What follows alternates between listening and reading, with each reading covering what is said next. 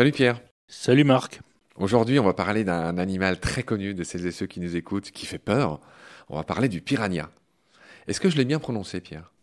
Oui, alors tu l'as prononcé euh, à la portugaise, ce qui est tout à fait légitime, puisque le nom vient du tupi-guarani, mais par le portugais. En tupi, pira c'est le poisson, agna c'est la dent, donc c'est un poisson à dents, un poisson menaçant avec ses dents.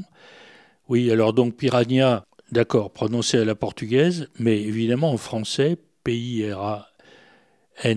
ça pourrait être piranha. D'ailleurs, les dictionnaires euh, sont partagés. Euh, le petit Robert euh, recommande na, le petit Larousse recommande nia, le Hachette prend pas parti. il y a des langues qui sont plus claires. En espagnol, il y a le n tilda, donc en espagnol, ça s'écrit vraiment piranha, en catalan aussi. Voilà, c'est un détail. Pierre, il y a quelque chose de fascinant concernant les piranhas qui vivent essentiellement dans l'Amazone. Hein. Euh, c'est là-bas qu'ils se sont fait connaître. Ils sont très présents dans la culture. On se souvient que dans l'oreille cassée, il y a Tintin qui tombe à l'eau et qui grouille de piranhas. Dans un James Bond, il y a un bassin de piranhas. En 1978, il y a un film d'horreur célèbre réalisé par Joe Dante euh, qui s'appelle Piranha, qui a donné lieu à diverses suites plus ou moins réussies avec des piranhas qui volent, des piranhas qui sont énormes. Bon, c'est un peu de la série B, voire Z. Euh, donc voilà, c'est un animal qui est ultra connu. Pierre, on va parler un peu de sa biologie. Il y a un curieux lien, je l'ai appris en préparant l'épisode avec toi, entre les piranhas et les saumons. Est-ce que tu nous en dis un mot? Oui, auparavant, tu as quand même oublié le marsupilami. Hein, ah oui, dans la culture, bien sûr. Qui pêche le piranha avec sa queue. Avec sa queue, hein, et qui, euh, en quelques secondes, ne renvoie plus que les arêtes. Voilà. Non, mais oui, effectivement, l'inné avait connaissance d'un certain nombre d'espèces de piranhas, pas de toutes celles qu'on connaît aujourd'hui, mais d'un certain nombre, et il les a classées dans le genre salmo. Ça peut surprendre, salmo le saumon, notamment euh, salmo rhombeus, c'est-à-dire euh, en forme de rhombe, c'est-à-dire en forme un peu de losange. En effet, le piranha a une forme tout de même plus ramassée que le saumon, mais on peut y trouver des analogies. Donc les naturalistes par la suite n'ont pas confirmé euh, cette euh, unité de genre entre les saumons et les piranhas, mais c'est de là que vient l'expression Serra salmus, qui est un des principaux genres de piranhas. Salmus saumon, Serra la scie, euh, le saumon qui a des dents en forme de dents de scie. Voilà. Pierre, alors je voudrais ajouter, euh, là je suis tombé sur un article du National Geographic qui est intéressant. Je te lis ce que j'en retiens. Déjà, piranha, ça complète ce que tu dis. En toupie, vient d'un mot qui signifie le poisson diable. Piranha. Poisson diable, selon le National Geographic, ça méritait d'être cité.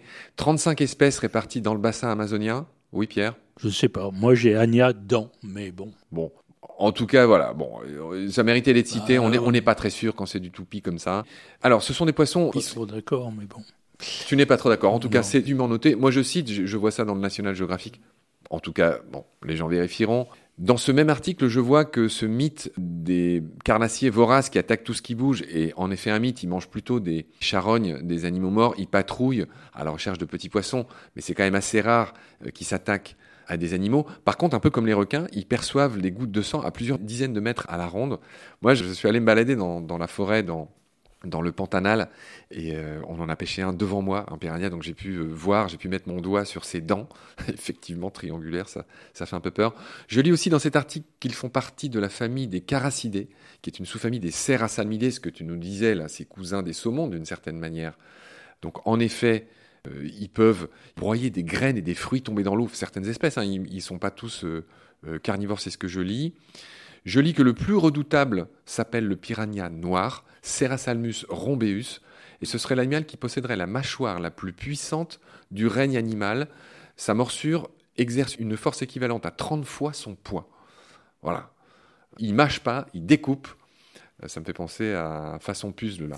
Qu'est-ce que tu dis toi dans ton livre, Pierre, concernant le piranha. Est-ce que lui-même a des prédateurs, par exemple? Le marsupilami, oui. Ah oui, c'est ce que tu as dit. Dans la légende. Oui, caracidé en effet, dans laquelle on trouve, euh, famille dans laquelle on trouve le carassin lui-même, qui donne le nom à la famille. Alors non, il y a une chose qui est quand même euh, assez surprenante. Il y a des piranhas végétariens. Oui.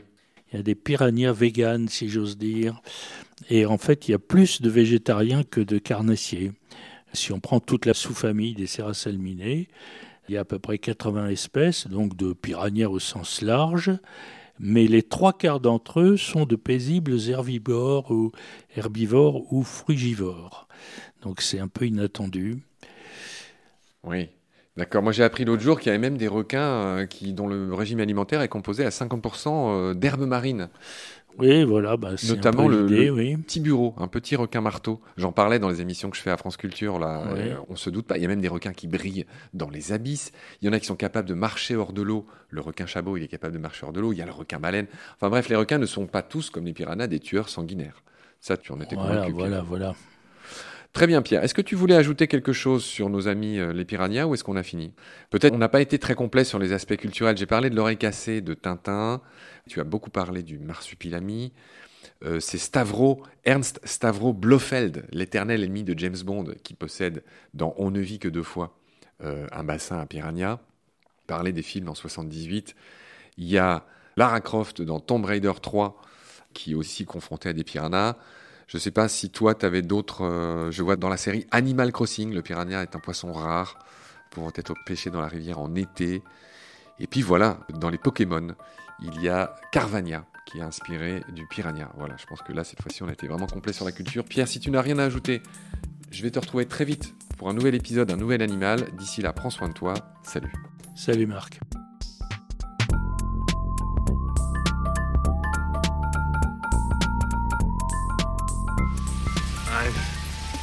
seen things you people wouldn't believe.